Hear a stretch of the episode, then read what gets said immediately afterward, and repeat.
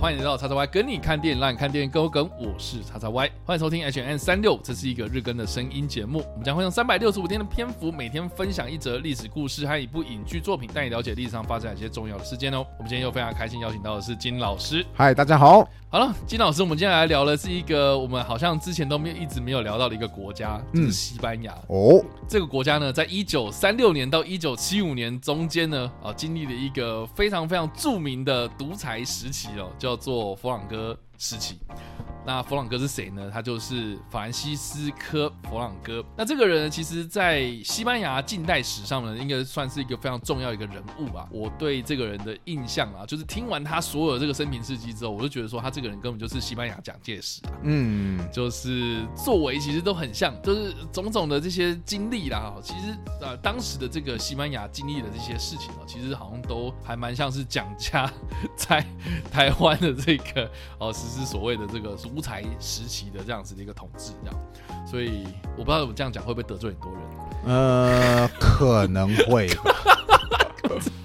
对啊，我不知道那个金老师对于这个人的认识到哪里啊？哦，我记得啊，这个人会开始认识跟我大学授课有关系，然后就是大学我们的其中一位教授跟我们授课的时候。然后有人就说：“哎，大家知不知道西班牙内战这件事情？”然后我们那个时候是小小大医生，所以其实有些人的历史专业知识都没有到很多。然后，然后我就说：“啊，我有一点印象，反正就是西班牙有分成共和政府。”还有就是赞成，就是王权的政府保护国王制度的政府，这两个政府彼此互相 PK，对。然后后来那个老师就进一步问说：“哦，是哦，所以为什么会发生这种事情呢？”我就说：“哦，那当然是因为共和政府做的状况不是很好，所以才会有人想迎接就是国王恢复啊。”结果后来我老师就直接说：“这位同学，你讲错了。其实你要知道，一开始在民调上，共和政府反而是占上风的哦。”然后我就被我教授开始一。顿洗脸这个样子啊，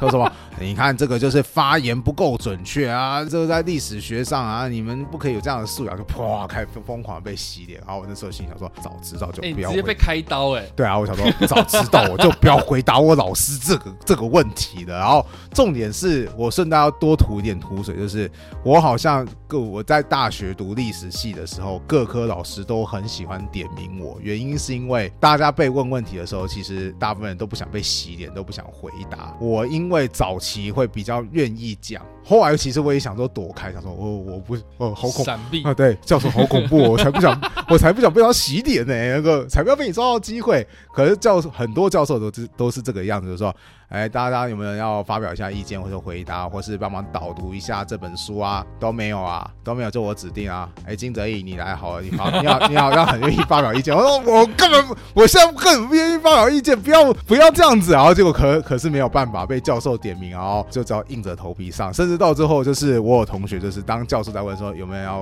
有没有要自己出去啊，就是自己自己发表意见呐。然后同学会说，哎，金泽义你就认了吧，反正大概率也是你嘛，对不对？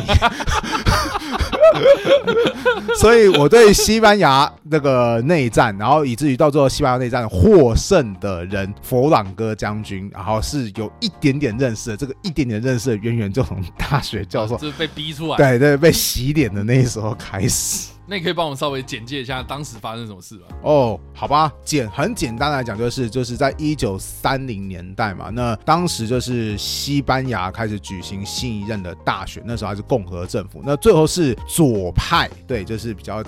亲近社会主义的这一这一派获得的胜利，但是其实当时比较最保守的右派右派分子对于这个结果就不是太满意。那右派的当时的一些政府要员，外加就是可能掌握军事权力的一些人，然后就以保王的原因，就是我们要恢复，就是以前就是那个西班牙国王在的王权统治的名义，然后后来那个开始挑战共和政府，这就是后来有出现的西班牙内战。那弗朗哥将军就是在西班牙内战当中，最终领导了就是保皇势力推翻了共和政府，西班牙重新建立了王权体制嘛。当然，我要先说啊，这个王权体制不是以前最早的独裁王权，它比较像是那种就是君主立宪的王权。所以其实国王，西班牙国王他是没有什么真正的权利的。那真正有权利的是谁？当然就是整个内战获胜的最大功臣，就是佛朗哥将军啊。所以后来佛朗哥将军就开始实质的领导西班牙，一直到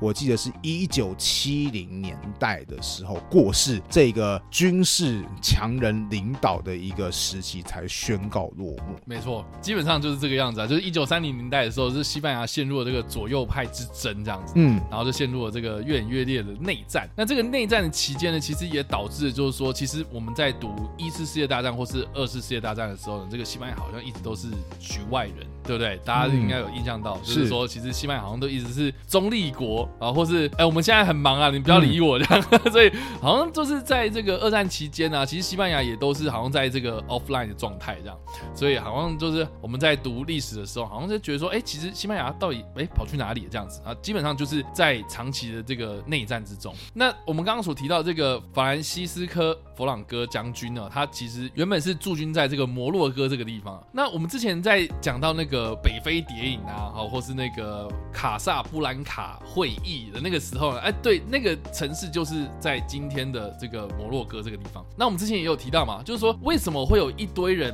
跑到卡萨布兰卡这个地方，然后想要去投奔自由啊？就是因为呢，在二战期间呢，哦，这个 西班牙这个国家它没有涉入二战嘛，所以哎，它算是一个有点像是你从欧洲转介到西方世界，甚至比如说投奔自由，比方说到英国啦、到美国啊这些地方的一个转介点。是，所以其实西班牙为什么我们现在讲讲讲讲到就是说，好像对这个呃欧洲战局啦，或者是这个我们所知道这个主流的历史来说，好像都一直是这个比较置身事外，然后就是很大原因就是因为他们长期陷入内战。那这个内战呢，主要的年份大概是坐落在一九三六到一九三九左右啊。哦，那最后呢，就是我们刚刚提到，就弗朗哥将军他率领的军队从摩洛哥啊一路就是攻到了西班牙本土，然后取得了政权。这样，那这段期间呢，其实有发生了几件非常呃比较不好的事情呢啊，就是说呢，因为内战期间嘛，就有很多不同的势力嘛，是。当中的这个西班牙就成为了这个纳粹德国他们的这个空袭部队的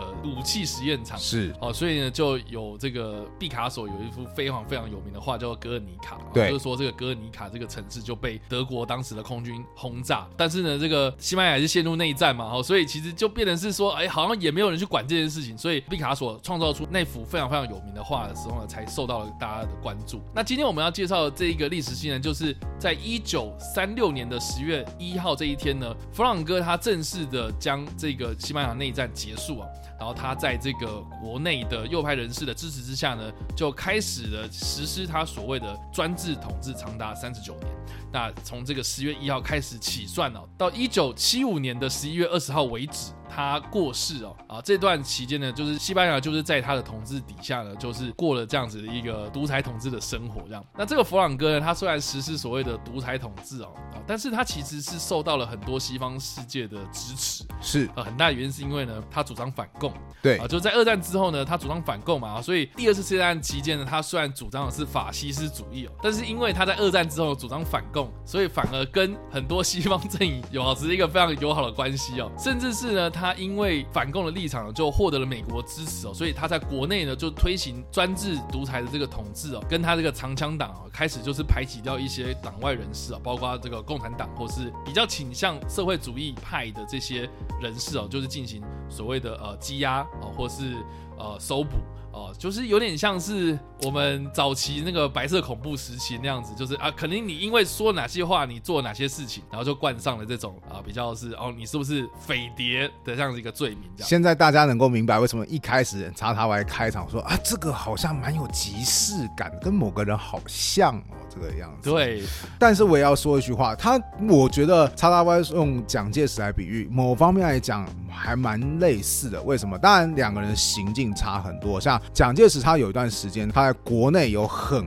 高的声望，以及国际上有很高的声望，是因为他投入到就是八年抗战当中嘛。然后对，然后就是后来也使带领了中华民国获得胜利，以及加入到盟国当中提升了国际地位。佛朗哥反而正好相反，很多目前老一辈的西班牙人会对佛朗哥会觉得说，其实他做的也不不算太差，反而是因为 他在二战期间他谨守就是我绝对不要加入到二战的战场当中，所以当当时在整个二战欧洲打着一团乱的时候，西班牙相对来说是一个比较宁静的地方。哎，竟然能够规避掉这个平白无故的损失。另外，刚刚有提到他后来在二战之后的反共立场，所以很多国家支持他嘛。其实这也就让西班牙享受到了西方的资金，当然就有助于他们国内的经济各方面的建设。所以老一辈就是说，其实他虽然说好像严格了一点，但是我们的生活也的确有因此有所改善呐。哇，这说说到这句话，大家会会不会跟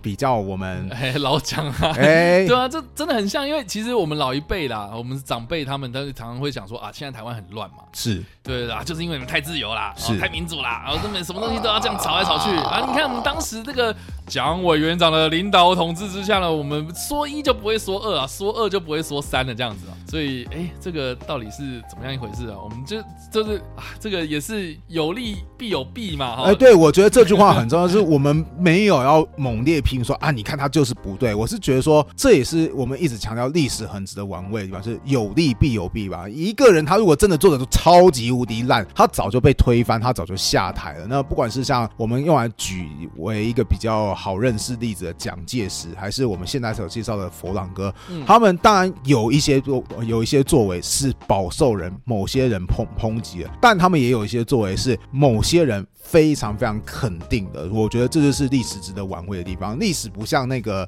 我们看的电影哈，就是一定有那种超级大魔王、终极 BOSS 啊，丑绝对邪恶的存在。没有没有没有，没有一个人他真的是绝对邪恶的存在在这个世界上。他所只是他所做的事情很容易，有些人他就是很容易引起的争议。而佛朗哥真的如同刚刚查查歪所就是举例，他真的就很像我们。目前台湾社会当中的两蒋老，尤其特别像老蒋，因为他是靠军队军事起家的。对这个比喻，我个人觉得八成以上啦，八成七以上，好不好？非常的贴切的。就是因为他在经济方面呢，其实创造了还蛮不错的一个成绩。嗯，主要就是因为当我们讲到，就是受到西方的这个国家的资金嘛，哦注入啊，然后甚至是呢，像在二战之前呢，就是在西班牙内战之前哦。哦，这个西班牙的主要的经济还是采取所谓的自给自足了哈，就是说啊，我就自己会供给自己了，我不用去跟外面有什么样的交流，所以才导致他们的这个经济状况一直停滞不前哦。所以呢，就佛朗哥他开始就是采取所谓的自由经济化啊，就是对于这个外界呢，哦，我们就是保持着开放的态度。所以在一九五零年代到一九七零年代，呃，就是说他快要过世之前哦，啊就带领了这个西班牙走出了过去 GDP 非常低迷的一个状态。有个数字啊，我这边跟大家分享，就是说在五零年代的西班牙，他们人均 GDP 呢是西欧的国家大概百分之四十而已。嗯，啊，但是到了就是他过世前期，就是一九七四年的时候呢，这个西班牙的人均 GDP 呢是达到了这个西欧国家的百分之八十。嗯，而前进的大概已经 double 了，这样只是仅次于这个世界上经济速度成长最快的国家日本了。他说他是他是第二名就对了，所以他当时是这个世界上经济成长最快速的第二快的国家，这样。嗯，所以就被当时呢称作是所谓的西班牙奇迹啊。哇，这样讲讲又又有没有觉得某些东西好像名词代换一下？台湾奇迹，哎，这个也很像啊。我觉得甚至啊，我们不要讲台湾了，你比如说那个南韩当时也有一个非常有。名的独裁者就是朴正熙嘛，嗯，对，朴正熙他也创造了所谓的汉江奇迹啊，是是是，对，虽然这个朴正熙他也是实施所谓的独裁统治，而且很久啊，对，很长一段时间了。你看他最近他的那个女儿，哎，也这个放出来，放出来了，放出来，放出来，对。但是哎，你不能去否认他在经济方面的这个成就嘛，对啊，他创造这个更大家这个有钱赚的这样的一个时代，这样。所以这个有些人就是会讲说啊，以前的那个时候有多么多么美好，但是哎，是不是某一方面程度，我们有没有看到另外一？面就是说他啊比较不民主的那一面呐，或者怎么样这样子。那现在我们看到什么啊？经济好像有点不是那么好哦，跟之前比起来，好像是哎，我们好像是停滞治不前等等，哎，可是我们现在的这个政治环境其实跟之前就已经改善很多了嘛，哦，所以其实我觉得这个在历史上面，我觉得很多东西可以来讨论的。嗯，那我们今天要来讨论这个电影呢，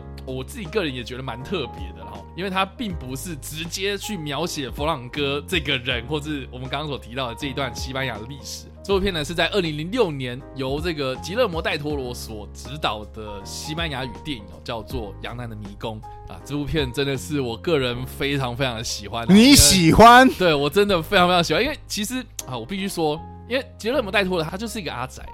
他就是很喜欢那种啊，你知道动漫呐，或是啊比较那种奇幻想象的那种。比较美术性很强的东西，这样子，嗯嗯，所以这部片它算是讲说一个小女孩，她遇到这种啊，这种罗马神话当中那个半人半羊的那个牧神，然后就是羊男嘛，哈，啊，但是它实际上呢，这部片它的故事背景就是发生在佛朗哥时期的西班牙的长枪党实行这种法西斯独裁统治底下的这个小朋友，他看到了这些事情，这样。所以我觉得他只是透过这个小朋友的那个幻想啊、奇幻这个虚构的故事，代表就是说当时这个佛朗哥时期军队军政进入到这个人民的生活这样子一个比较压迫的这个环境哦，来代表就是说什么啊，这个小女生看到了一些比较残酷的事情，可是她把它想象成一个比较童话的、比较幻想的、比较奇幻的一个世界当中这样子。所以我自己个人是觉得，如果你真的了解说这部片，它一开始哎。看到那个小女生为什么她坐的军车，然后来到这个豪宅里面，然后这些军人们他们的穿着打扮，哎，为什么长得那么像纳粹德国的军人？就是因为呢，他想要讲的那个时代，其实他并没有说什么啊，我们现在是一九多几年，对，但是他其实基本上就是设定在佛朗哥时期那个独裁统治的时期下这样子。哦，了解。对，所以我觉得那个时空背景其实蛮有趣的。我个人，我刚刚为什么会那么激动，是因为这部。电影的预告片当时真是着实把我给恶心到了，就是我忘记那时候我是年纪多大，反正还有个什么，反正就是那个时候还是一个大家蛮常看电视的年代，所以也有一些电影的广告是打在电视上面，对比如说什么几月几日起那个什么全台上映《杨楠的迷宫》，然后他就开始那个播放他的预告片，我觉得哇，这个杨楠怎么这么的恶恶烂，然后那个谁要看这种？电影呐，然后那个，所以我至今都没有看过。当然，我后来知道说，哦，原来这个人，这个导演就是后来拍出《环太平洋》当中那个很热血的那个导演嘛。哦，后来又知道说，哦，这个人他后来又跑去拍《水底情深》了。好吧，那他当年拍这部电影也也也真是维持他一贯的风格。对啊，其实你刚刚有提到那个《水底情深》嘛，嗯，呃，我不知道你有没有看过？没有啊，那个画面太恶心了，谁要看？谁要看一个？还是要看一个那个？好，他也不算是正常人啊。那个残 残疾人士，但是他谈恋爱的对象太猎奇啊！这这个，其实我觉得这个也蛮有趣的，因为刚金老师有提到《水底情深》这部片啊，他就是在讲那个人鱼的故事嘛，是。对人鱼跟一个呃听雅的这个女生然后相遇的一个故事这样子。然后，但是他的时代背景确实也蛮有趣的，他是设定在美国冷战时期，那麦卡锡主义非常盛行那个年代。哦，所以呢，这个故事啊，大家如果有去看那个部电影的话，你可以知道说，哎，其实为什么啊那些人就是。在一个消息封锁的这种政府机关之中工作，嗯，然后呢，哎，发现了这样子的一个奇幻生物啊，可是你不能外泄。啊，你不能把这个事情给外露出去，这样子啊，所以他其实有点在暗指暗讽当时那个消息封锁那个年代，小心匪谍就在你身边的那种社会的气氛，这样。所以我觉得《杨澜的迷宫》它或多或少其实也有透过这种比较奇幻的故事元素啊，来反讽那个当年西班牙内战结束的那个啊比较呃大家不愿意回首的那一个历史，这样子。对，而且我们在看《杨澜的迷宫》的同时，我们当然就是呃这部片里面有很多那种奇幻。生物啊，特殊化妆啊，真的是非常的惊艳啊！